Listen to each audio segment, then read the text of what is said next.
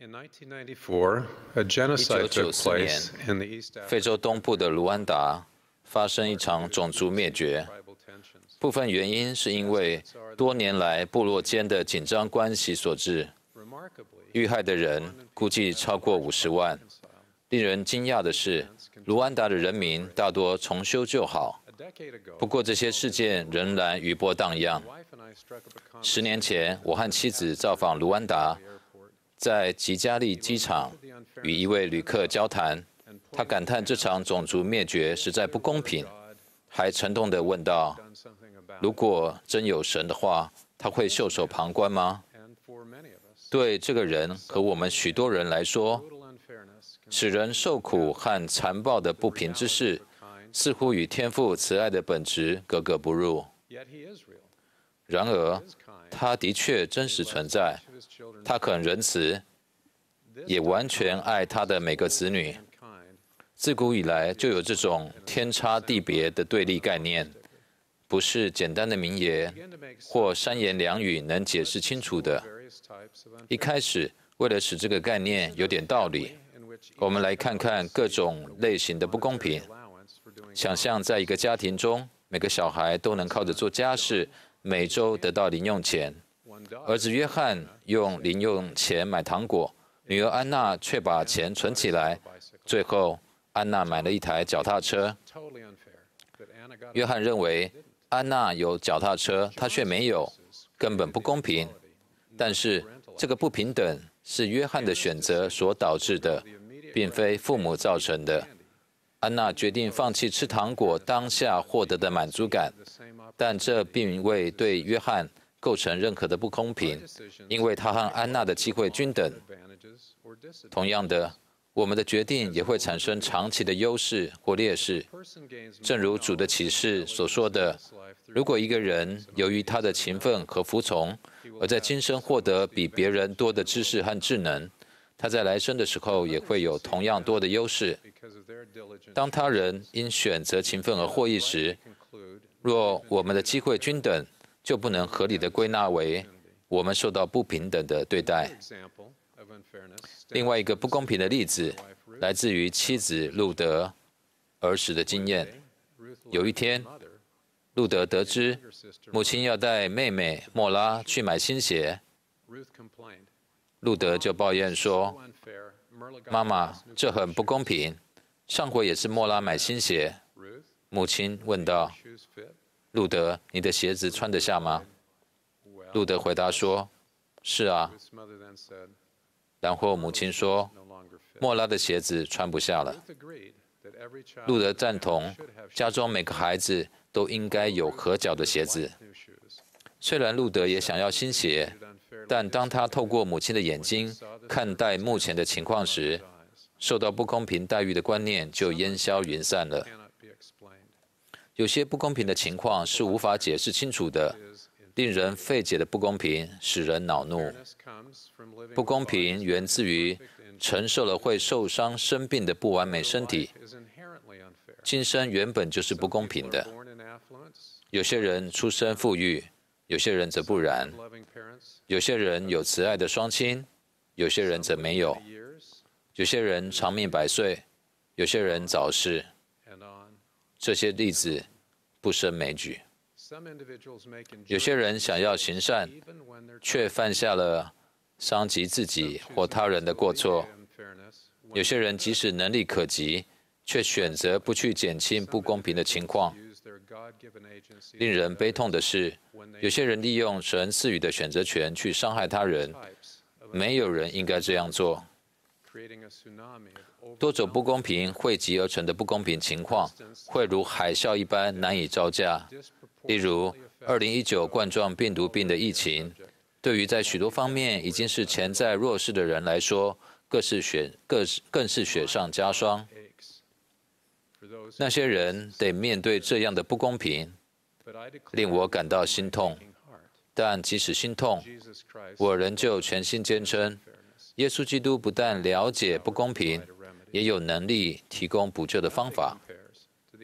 没有什么能与他所承受的不公平相比。他体验了人类一切的痛苦和苦难，这很不公平。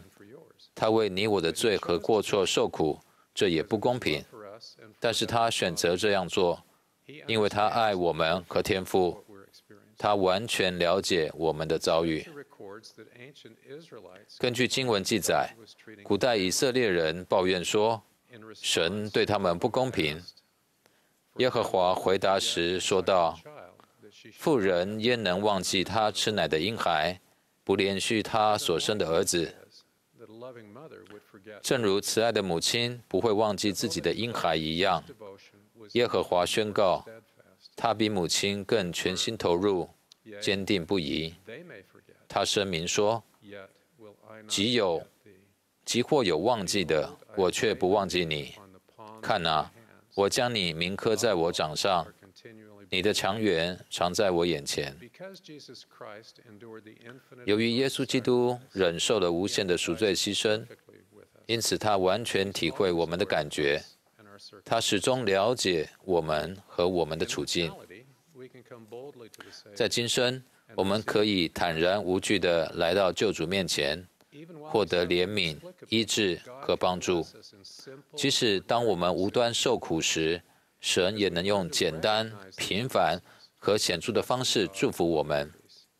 当我们学会认出这些祝福时，我们对神的信赖就会增加。在来生，天父和耶稣基督会抚平一切的不公平。可以理解的是，我们都想知道这件事如何和何时会发生。他们要如何做到？他们何时会做到？就我所知。他们并未揭示会如何或何时做到，但我知道他们必定做到。在遇到不公平的事的时候，我们要做的一件事情就是相信生活中一切不公平的事都可以透过耶稣基督的赎罪得到平复。耶稣基督胜了这世界，吸纳了所有的不公平。由于他，我们在世上得享平安，得以放心。只要我们愿意，耶稣基督就会圣化不公平的事，使我们获益。他不只会安慰我们，恢复失去的东西，他还会利用不公平的事，使我们获益。至于如何和何时做到，我们需要像阿尔玛那样认清和接受。这些问题并不重要，因为这些事情神都知道。我只要知道这事情是这样就够了。对于如何和何时做到的问题，我们可以试着先按捺一阵子，并专注在培养对耶稣基督的信心，相信他不但有能力平复一切的事，也渴望这么做。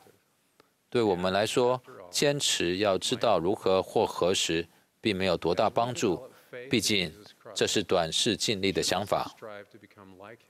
当我们培养对耶稣基督的信心时，也应该要努力变得像他一样。然后我们会怀着怜悯对待他人，并试着减轻我们看到的不公平。我们可以试着在能力范围内使事情得到平复。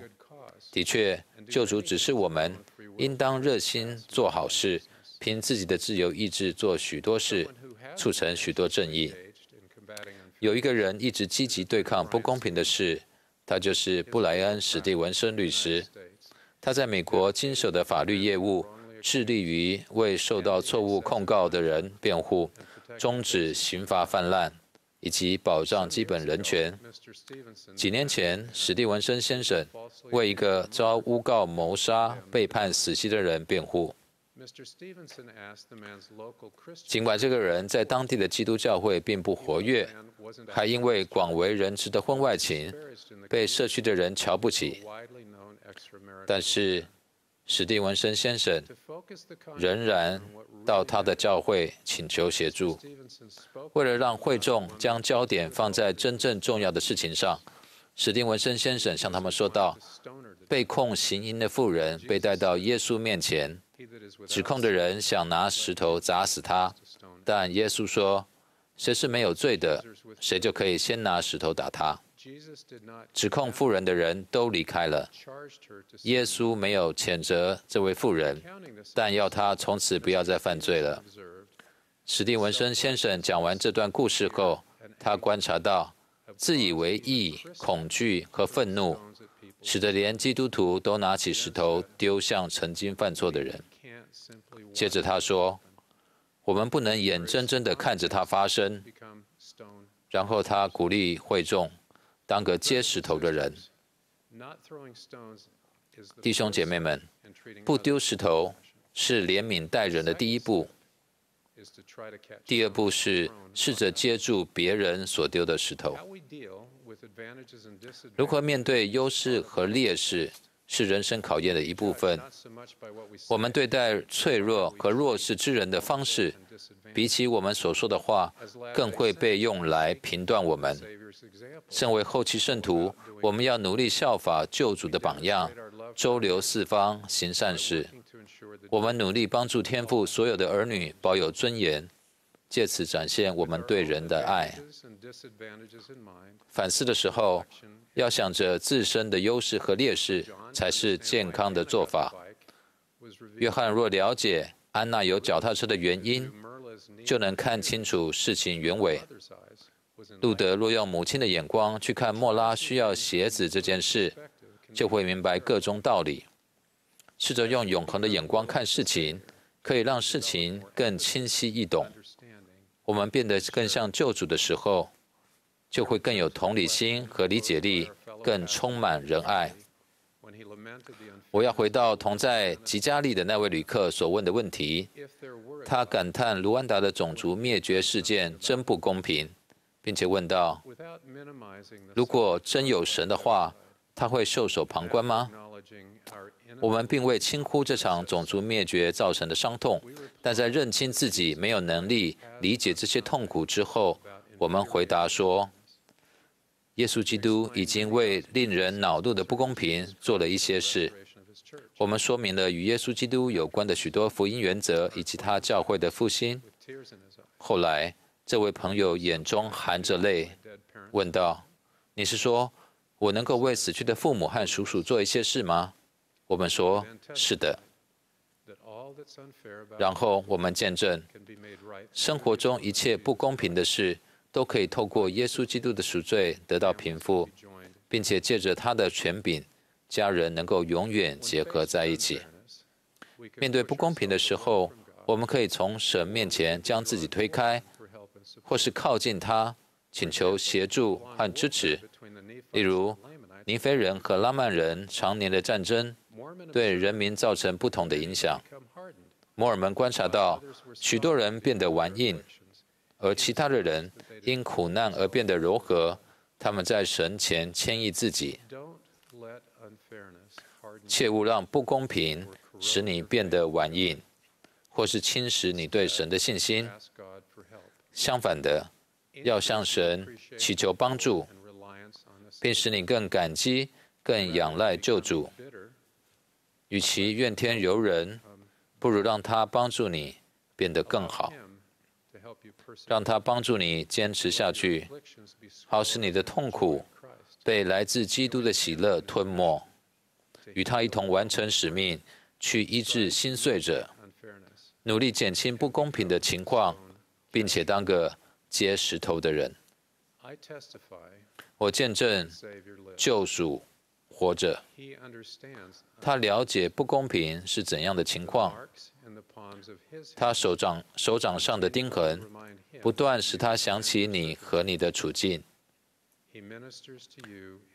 他会在你一切的苦难中施助你。对那些归向他的人来说，华冠会取代哀痛的灰烬，喜悦和快乐会取代悲痛和哀伤。感恩和庆典会取代灰心和绝望。你对天父和耶稣基督的信心会使你获得超乎想象的奖赏。所有的不公平，尤其是令人恼怒的不公平，都必圣化，使你获益。我这样见证，奉耶稣基督的名，阿门。